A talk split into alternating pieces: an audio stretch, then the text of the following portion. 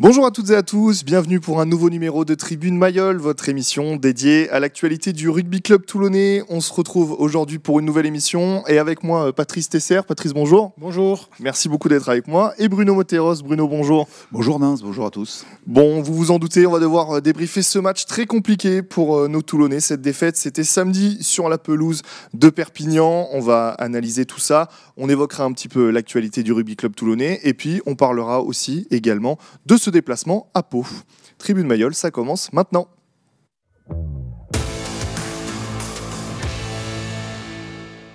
Messieurs, alors ça n'a pas été facile forcément de, préparer cette émission parce que la rencontre a été euh, assez difficile. Déjà un avis global bah, sur la performance, euh, on peut le dire, plutôt mitigée des Toulonnais. Bruno, pour commencer.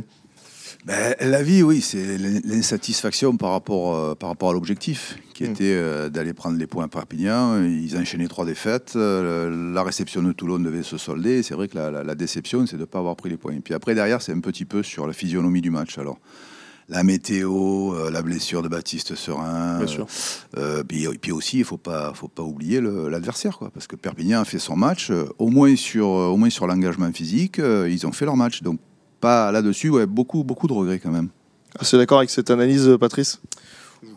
Oui, bien sûr, d'accord. euh, la physionomie est toujours particulière. C'est la préparation du match qui n'a pas été à la hauteur, certainement. hein. C'est- C'est c'est toute la semaine de, de- de préparation, d'entraînement qui a, qui a produit euh, le résultat que l'on que l'on a vu samedi et ce manque, ce manque d'engagement qui est euh, irrévocable quand on, veut, quand on veut gagner à l'extérieur. Justement, j'a- j'avais envie de vous demander qu'est-ce qui a pêché? Alors là, on parle du manque d'agressivité, on pourra y revenir. Pour vous, d'où vient euh, le problème, entre guillemets, euh, euh, de cette prestation toulonnaise?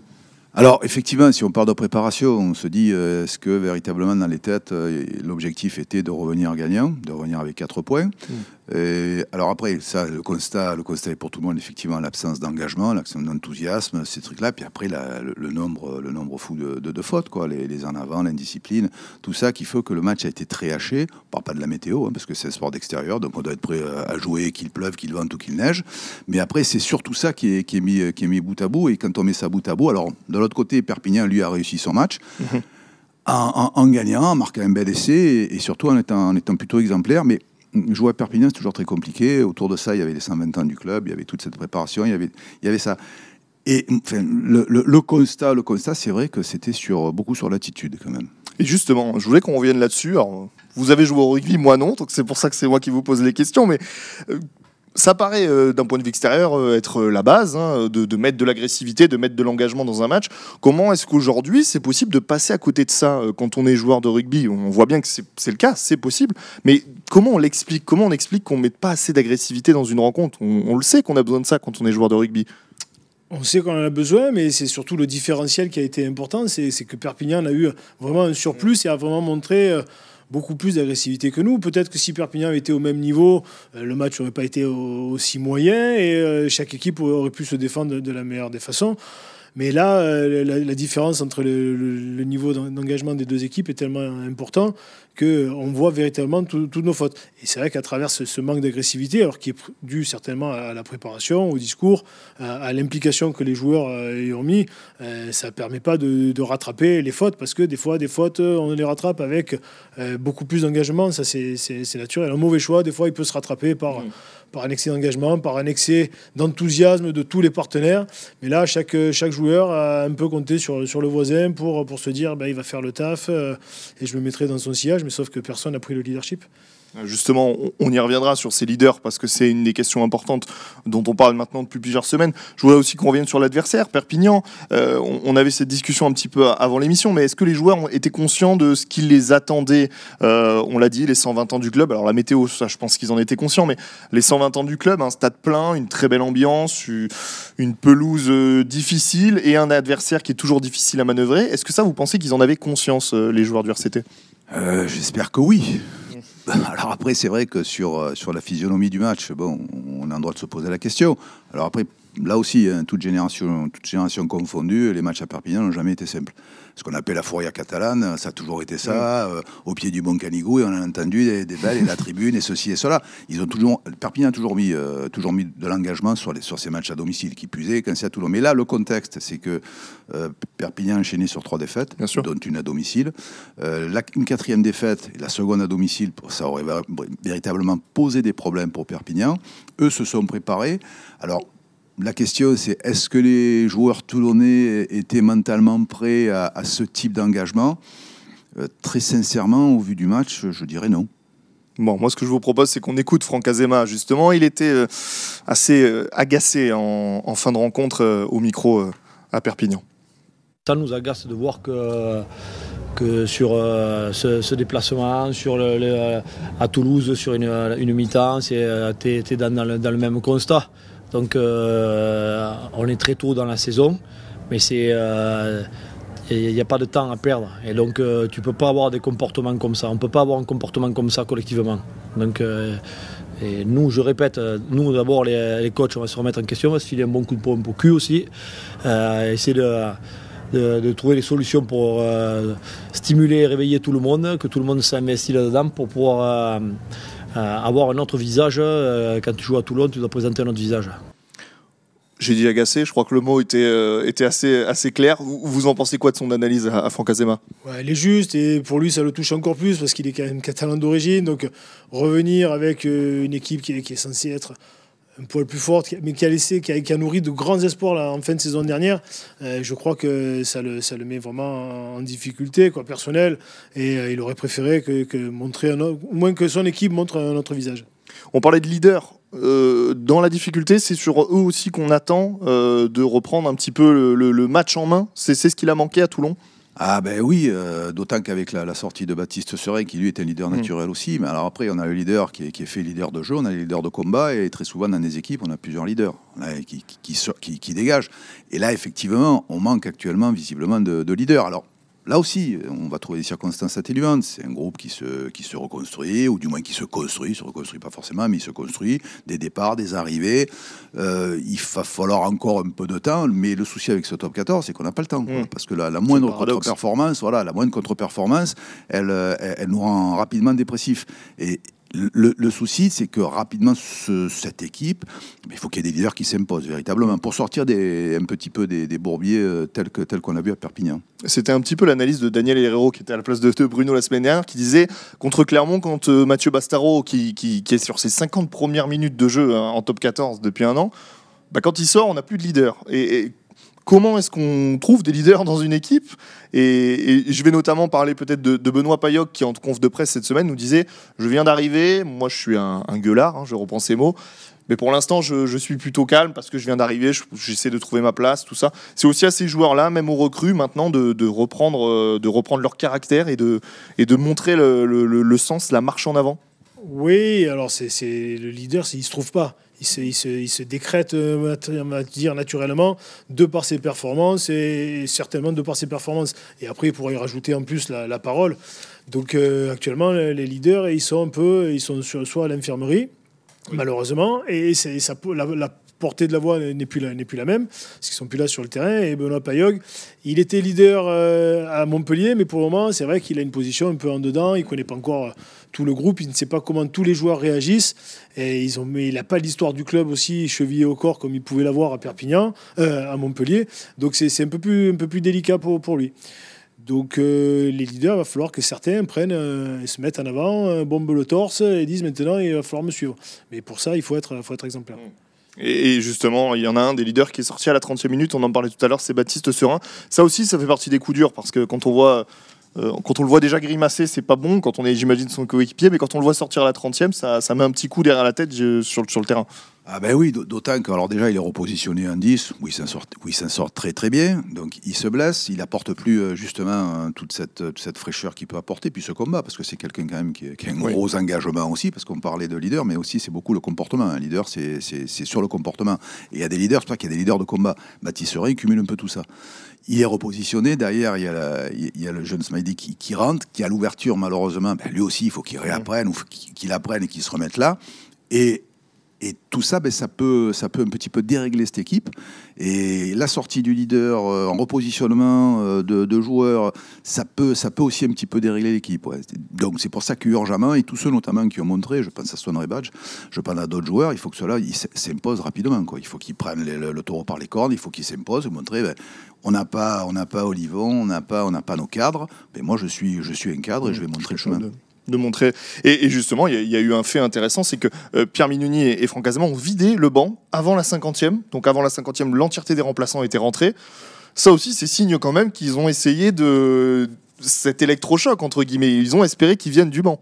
Oui, évidemment, quand on voit que ça ne marche pas du tout, parce que le, comportement général de l'équipe ne, fonctionne pas, et ils ont dû dire à tous les, joueurs sur le banc, eh, rentrez, et puis euh, bousculez-moi tous ces joueurs, et bousculer la hiérarchie. Euh, il y a certains joueurs qui sont sur le banc, qui, essayent de gagner leur place, et, ben, quand ils rentrent, il faut qu'ils bousculent euh, la hiérarchie, et quand ils ont l'occasion de se montrer, de, montrer qu'ils sont capables de, jouer. Malheureusement, ça n'a pas apporté l'effet escompté, on est parti un peu de trop loin. Et euh, avec l'ambiance générale du match, il aurait fallu vraiment être un cran, un cran ou deux crans au-dessus. Une dernière question avant de marquer une pause, mais je voudrais qu'on revienne sur un secteur particulier. Je vais en parler avec vous, Bruno, c'est la touche. On parle un peu plus avec Bruno. Mais voilà, oui, Patrice l'a trouvé. Et, justement, c'est compliqué hein, depuis le début de la saison en touche. Et quand on en parle en, conférence de presse avec Pierre Minouni ou Franck Azema, on, nous évoque beaucoup de, de, facteurs. Euh, le lancer, le sauteur, euh, voilà, la défense aussi de l'autre côté, hein, qui, peut, qui peut être très bonne. Comment on explique que ce, problème-là est en touche et comment on le règle surtout? Parce que là, ça devient urgent. Ben, on la règle par le travail, d'abord, parce que la touche, c'était. Fait des gammes. ouais, ben, ben, la touche, c'est quand même un des secteurs les plus précis, parce qu'il faut coordonner un lancer, il faut coordonner un saut, il faut coordonner une protection, il faut coordonner une position, mm. puis il faut aussi faut se coordonner par rapport à l'adversaire, parce qu'on peut disputer les ballons sur la touche. Alors, même si aujourd'hui, c'est beaucoup plus propre, c'est beaucoup plus ordonné, c'est beaucoup plus. pas facile, mais disons que c'est moins ce que ça pouvait être mm. euh, auparavant, mais il faut, il faut quand même, et, c'est un, travail, euh, un travail très compliqué, hein, parce que euh, comment le faire ben, Du travail, du travail, du travail. Alors je sais que c'est le mot, à chaque fois on sort la même chose. Il faut travailler, il faut travailler. Oui, mais là il faut travailler ses gammes. Et, euh, et puis il faut travailler. Euh, sous la pluie, c'est compliqué, mais dans des conditions un peu défavorables aussi, voire un petit peu. Alors peut-être qu'on raccourcit, peut-être qu'on saute devant, peut-être qu'on saute plus court. Voilà, c'est du travail. Mais là, là-dessus, on a quand même d'excellents techniciens. Je pense qu'ils vont trouver les solutions. Je vous propose qu'on marque une courte pause, mais on se retrouve tout de suite. On va terminer de, de débriefer cette rencontre.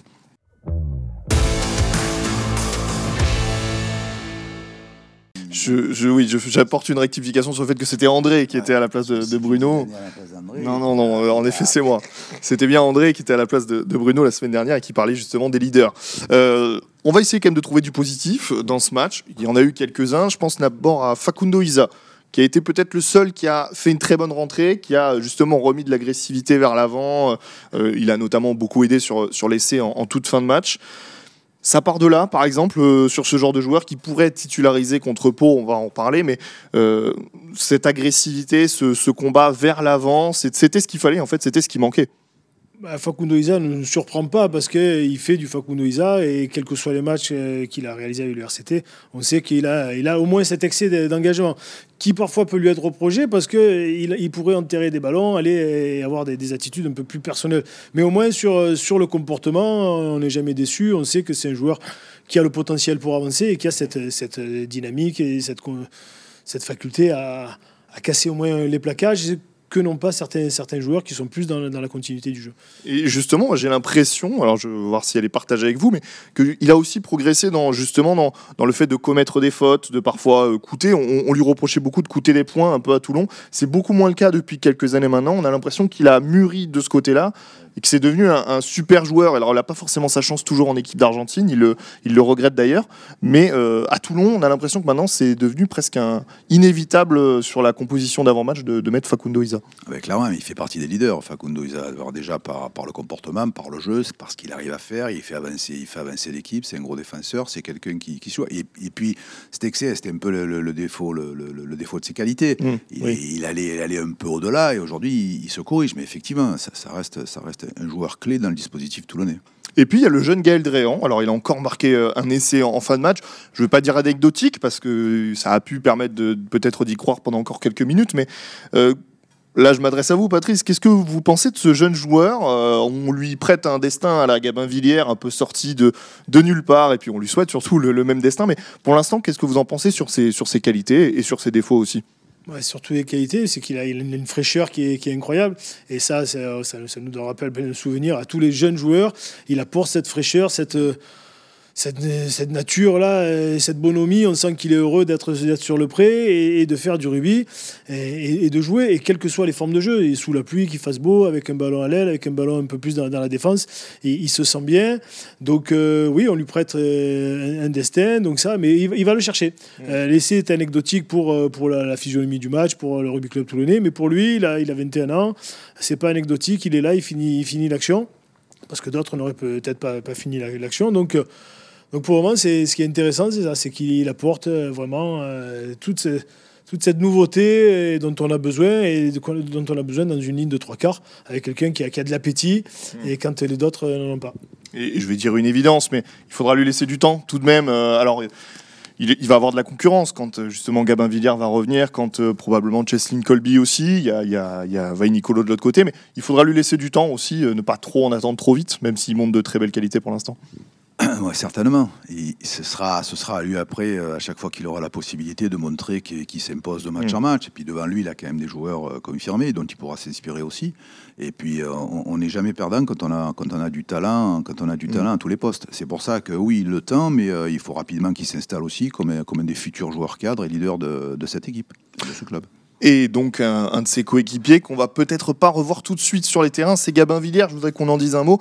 Euh, cette info donc RMC Sport. Il y aura un nouvel examen médical dans, deux semaines pour Gabin Villiers, blessé hein, donc euh, lors de la finale de la petite Coupe d'Europe euh, au Stade Vélodrome. C'était en mai dernier, blessé à la cheville, qui n'a toujours pas retrouvé le chemin de l'entraînement, qui va peut-être pas du coup le retrouver tout de suite, suivant ce que diront ses analyses médicales. Ça, c'est un coup dur aussi pour Toulon, c'est un coup dur évidemment pour lui, c'est un coup dur pour Fabien Galtier, c'est un coup dur pour tout le monde hein, finalement. Oui, c'est un coup dur pour, le rugby, c'est évident que Gabin Villiers est, un des leaders de, l'équipe. Donc euh, on attendait euh, sa reprise euh, et force est de constater que ça, ça, prend un peu plus de temps que prévu. Donc est-ce qu'il y a eu dans le diagnostic ou dans l'acte chirurgical ou dans la récupération, dans une des phases, une erreur? On, ne sait pas encore, on va attendre ce, point médical, mais c'est vrai que c'est un joueur qui, manque à tout le rugby français. Alors la semaine prochaine, ce sera Pau, ce sera encore à l'extérieur pour Toulon. On sait que c'est parfois difficile pour les Toulonnais de se déplacer. Comment on, comment on se remet de ce qui s'est passé à Perpignan et comment on, comment on doit aborder cette rencontre côté Toulonnais euh, et ce déplacement à Pau? Bah, être, conscient de la valeur de l'adversaire, la première des choses. Et la seconde chose, c'est être conscient de ses, de ses propres forces. Mmh. Et puis euh, l'objectif, euh, oui, c'est d'aller, d'aller à Pau pour prendre 4 points. Il ne faut pas avoir peur de se le dire. Alors après, la, configuration, le match, euh, la météo, tout, va compter. On pourra après faire le. Mais au départ, il faut partir en position de gagnant. Et dans ce top 14, tous les matchs, et que ce soit toujours, on s'est toujours aligné pour gagner des matchs. Oui, bien sûr. Après, après, les, après les, les, conditions font que. Mais il faut aller à Pau et très vite se relever. On va à Perpignan, on fait pas le match souhaité, on ramène, on ramène pas de points. Ben, il faut se dire bon, mais maintenant on va se rattraper à Pau, puis ça va être, ça va être dur pour Pau, même si c'est chez eux, même s'ils sont, euh, ils ont bien battu Toulouse sur leur premier match à domicile. Eux aussi, ils vont pas, ils vont pas paumer le second match. Ils vont non, bien sûr. Voilà. Ils ont pris quand même une petite, une petite sur le dernier match, ça n'a pas trop été bien, mais ils n'allaient pas forcément pour y gagner, parce que je pense qu'ils sont bien concentrés sur la réception de Toulon. Mais Toulon, je pense, a, a les forces, a les qualités, a les clés en main pour aller chercher un résultat à Pau. C'est intéressant ce que dit Bruno. On, se le dit, on va à Pau pour prendre les 4 points. Parce que c'est pas forcément un discours qu'on entendra beaucoup dans la bouche de, Franck Azema et Pierre Mignoni, mais c'est le monde professionnel voilà, qui est plutôt prudent. Mais entre eux, en tout cas, ils peuvent se le dire. il faut effacer ce qui s'est passé à Perpignan et aller prendre 4 points. Ah oui, puis c'est une équipe. Toulon est une équipe à réaction actuellement. Donc euh, ils ont véritablement besoin de réagir, sinon ils vont se retrouver dans, une situation un peu difficile que l'on a connue euh, toute la saison dernière. Donc euh, évidemment qu'on va pas claironner qu'on va les gagner à Pau parce que ça va donner du, de, l'eau au moulin des, entraîneurs de, Pau et, les joueurs dans, leur préparation. Mais c'est évident qu'on euh, est obligé de, viser, de viser un peu plus haut que, ce qu'on a fait. Et puis il y avait deux déplacements, on n'a pas pris de points et les points de bonus vont, compter sur la fin de saison. Donc il est évident que euh, Pau est un endroit où il faut, il faut aller chercher des points. Alors sur la composition toulonnaise, on n'a pas encore tous les éléments sur les blessés, les absents, euh, les potentiels retours aussi, on en espère. Qu'est-ce que vous aimeriez voir, vous, sur un ou deux joueurs? On parlait par exemple de Facundo Isa. Ce serait intéressant aujourd'hui que Facundo Isa il démarre ce match-là au vu de son attitude. Par exemple, je, cite lui, mais euh, si Baptiste Serin n'est pas là, on pourrait imaginer West aussi qui, reviendra en numéro 10. Euh, c'est des joueurs maintenant qu'on espère voir aussi à, Pau? Ah ben, de toute façon, de par, euh, de par leur qualité, effectivement. Après, nous, on n'est pas dans, le staff. le, staff, eh ben, c'est eux qui ont le pouls du groupe. Mm. Et c'est eux qui, savent qui faire débuter, euh, qui faire terminer, euh, qui faire rentrer, parce qu'ils ont, tout ça. Alors effectivement, si on pouvait avoir l'équipe type euh, sur chaque match, pour tous les matchs de, la saison, que ce soit en top 14 ou en Coupe d'Europe, on signe. Mais justement, il y a aussi, un groupe à, faire vivre ensemble et se, vivre ensemble pour ben, ménager les personnes un peu fatiguées, un peu blessées, peut-être pas trop bien, on ne sait pas. Mais c'est vraiment le, staff qui est, à l'intérieur de son groupe qui fera la meilleure équipe. Et je vais, je vais même aller un peu plus loin dans ma question, mais est-ce qu'aujourd'hui on change tout? Ou est-ce qu'au contraire, on, montre aussi à ceux qui ont failli d'une certaine façon à Perpignan que bah, y a une deuxième chance, il y a un moyen de se rattraper, de remontrer leur valeur euh, auprès du, staff, mais aussi auprès des supporters? Est-ce que le, le, grand chamboulement, c'est la solution ou pas du tout? Ça peut être une solution. le seul changement, c'est l'attitude. Hmm. S'il y a une très très belle attitude, euh, on peut changer 3-4 éléments ou dire aux, autres, aux mêmes joueurs euh, vous allez, vous allez avoir une deuxième chance, mais montrez-nous euh, montrez une, attitude qui, qui, qui, nous prouve que vous avez la, possibilité de jouer en top 14. Parce que quel que soit le joueur, s'il met un niveau d'engagement à 30% de ce qu'il est capable de faire, le meilleur joueur du monde ne sera jamais invité dans, dans, le rugby actuel. Donc, et même dans les anciens rugby, ça ne marchait pas non plus. Donc je pense que c'est plus sur l'attitude que les, les, joueurs vont être attendus à Pau samedi. Alors on aura le temps de débriefer cette rencontre la semaine, la semaine prochaine. Pardon. Avant de conclure euh, cette émission, je voudrais qu'on parle un petit peu, parce que je sais que vous étiez venu l'an dernier nous en parler, Bruno, de cette amicale des anciens. Je ne sais même pas si on peut dire amicale ou l'association. Ouais, c'est une amicale. Est-ce que vous pouvez nous en parler? Comment ça se passe? Comment ça se déroule Ça suit son cours, j'imagine? Euh, Où ben, en êtes-vous? ben, Patrice aussi, puisque c'est l'homme clé du bureau, c'est le trésorier, donc il faut le dire. oui, important. Non, mais ça se déroule bien, parce qu'on est aujourd'hui à plus de 50 adhésions. Mhm. Euh, on est en train de mettre en, place, de mettre en place justement ça. Euh, on a le, maire de Toulon nous a nous a donné le, clubhouse. Donc, ce sera pour nous un, bel endroit pour, pour nous retrouver. Euh, derrière, on, travaille bien, on a bien travaillé aussi avec le Rugby Club Toulonnais, notamment avec euh, Monsieur le Maître, qui nous permet d'accéder au stade. Et puis derrière, on a, on a des projets on démarre des, projets qu'on va mettre en place, des projets de déplacement, les projets de, se retrouver, euh, euh, pas forcément quand Toulon joue à domicile, mais de se retrouver au clubhouse pour suivre les matchs quand Toulon sera à l'extérieur. Voilà, de faire vivre cette amicale, sous la houlade de, Manuel Diaz, qui en est le président, Patrice Blacher, qui en est le secrétaire général mhm. très, très, très, très, très actif. Nous en parlait la semaine dernière. Et, de faire prendre tout ça et de faire adhérer encore plus de monde.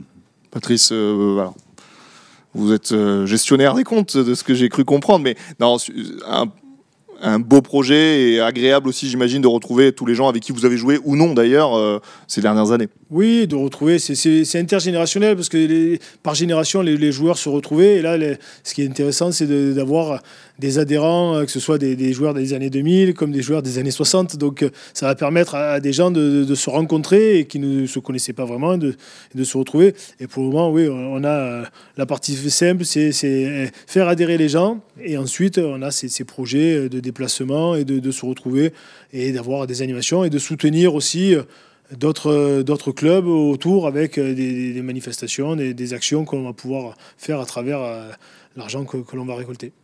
Messieurs, merci beaucoup. Avant de se quitter, vous en avez l'habitude, on va regarder le résultat des autres clubs sportifs du Var ce week-end.